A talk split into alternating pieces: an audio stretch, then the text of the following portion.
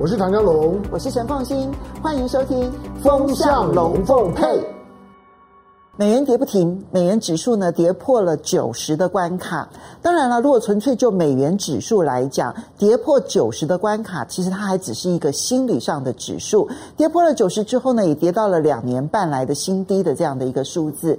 现在呢，最重要的是市场呢，整个看坏美元的趋势没有任何的变动。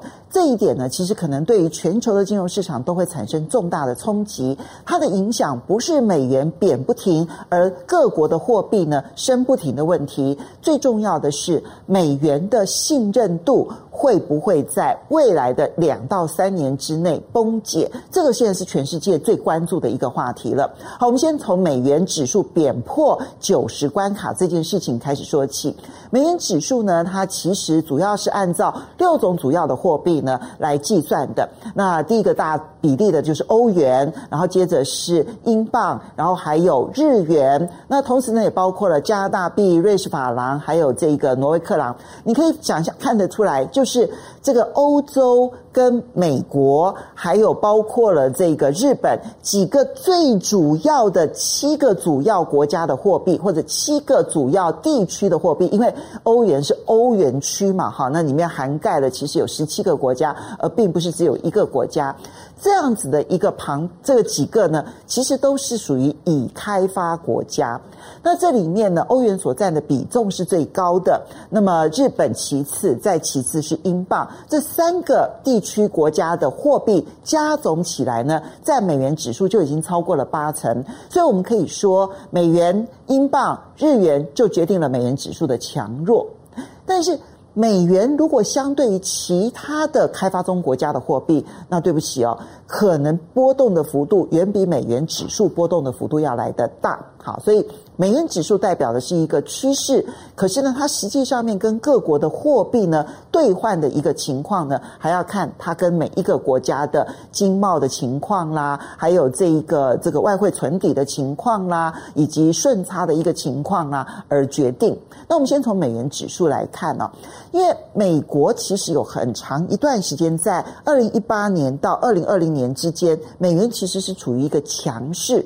这个强势呢，一个很大的原因是因为欧元弱势。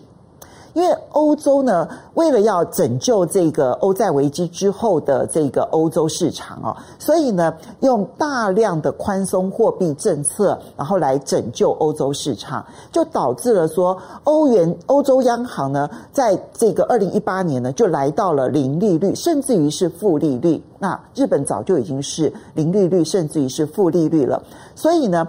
相对于这个欧元或相对于日元，美元就维持了一个强势，这是二零一八年之后的一个态势。但是今年以来，美国的情况，因为碰到了新冠疫情之后呢，美国的整个的印钞票的速度就远远超过了其他任何的国家央行。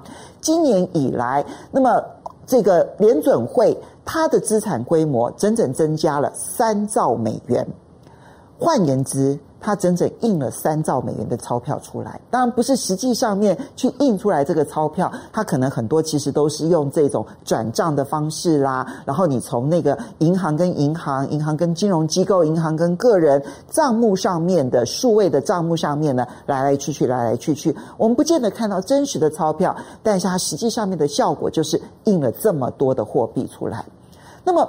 当你一下子多了三兆美元的这个货币出来的时候，同时你的利率又降到了零利率，而且联准会呢已经公开几次的说过，说在二零二三年底之前，他不考虑升息。那你是零利率，同时你又多了这么多的钞票，那么全世界还能够相信你美元吗？这是今年三月以来到现在。美元指数贬值了百分之十二的最重要原因。今年三月疫疫情最严重的时候呢，也是大家最高度依赖美元的时候。可是这个时候发现，美国用印钞票来应对这整个疫情之后呢，全世界开始就慢慢的减少对美元的信赖度。这里面有几个很重要的指标。第一个指标当然就美元指数，那么整个的贬了百分之十二，来到贬破了百分贬破了这个九十的这个关卡。第二个很重要的指标是各国央行持有的美国公债，它最近这三个月都在减少。中国大陆其实已经连续五个月减少在美国所持就持有的美国公债。日本是全世界持有美国公债最大的国家，那么它也已经有连续三个月的时间减少持有美国公债。不是只有中国大陆跟日本哦，全世界各国央行根根据美国所公布的资料来讲的话呢，八月、九月、十月都是减持美国公债的。坦白说，这些各国央行他们在投资的项目上面是很受到限制的。可是，即便在这么有限的情况之下，这么高度依赖美国公债的一个情况之下，他们都必须要减持美国公债。这里面为什么？那你美国明明今年以来已经增加发行了三兆的公债，可是呢，各国却要减少持有美国公债。这背后的因素就是开始有一点信心动摇，虽然没有完全的信心丧失，但是这个信心动摇对于加速美元贬值影响是非常非常大的。现在呢，贬到了大概八十九，那当然我相信它会在九十这附近呢稍微做一些震荡。一个关键的数字是二零一八年那个时候的低点八十八点二五三。如果贬破的话，从技术线上来看的话，它可能会有百分之十五的贬值空间。这个全世界，关键点不是在于它会不会贬这么多，关键点它是用多短的时间来贬到这么多。这个对全世界的金融动荡影响就非常非常的大。那因为美元现在呢，正在一个失去信任的路上，但是你找不到另外一个可以替代的货币怎么办呢？所以各国现在就是且战且走，你会看到，嗯，一下子是涨了黄金，一下子去涨了比特币，这里面背后的因素都是代表着，诶，我不相信美元诶，可是坦白说，你说其他的货币，欧元就可靠了吗？那日元就可靠了吗？英镑就可靠了吗？好像没有一个货币是真实可靠的，这一点是导致了很多的原物料的价格，然后贵金属的价格，乃至于比特币的价格飙涨的背后真正的因素。未来的金融市场还会如何的波动？没有人能够打包票。如果说今天经济突然崩溃了，可能全世界又会去寻求美元作为支撑。但是那个美元长期失去信任的这条路，我认为其实它已经很难回头了。它短期的波动幅度或许会很大，但是那个长期趋势恐怕是很难改变的。只是关键点在于会用什么样子的一个金融体系取代美元而已。我们去回溯过去这一百年，那么一百年前最受欢迎的货币是英镑，后来是黄金。之后变成了美元本位，而美元本位的时代会不会在这个世纪的哪一个时刻结束？而用什么来取代？现在全世界没有人敢有绝对的答案，但是这条路随时出现的可能性是极高的。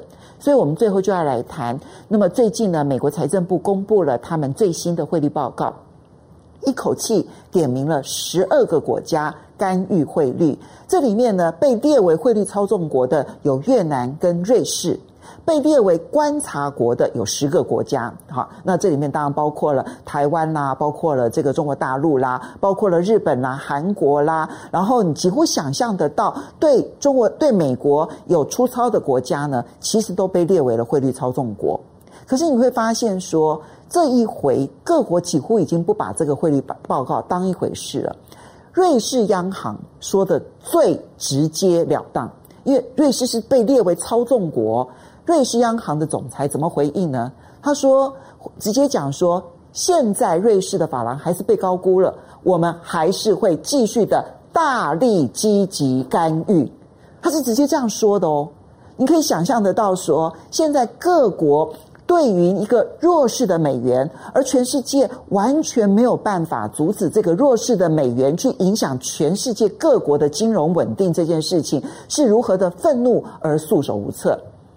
台湾其实中央银行总裁杨金龙呢也明白的说，其实为了台湾的稳定，就像美国是美国优先，台湾台湾优先，那我们当然必须要去维持汇率的稳定。所以他几乎是用大白话文告诉大家说，他还会持续的干预。关键点在于。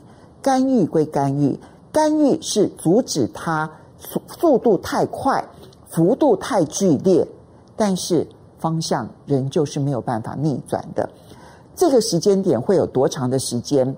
没有人能够立刻的打包票，因为我们没有一个未来的水晶球，因为它彼此之间联动的速度非常的快。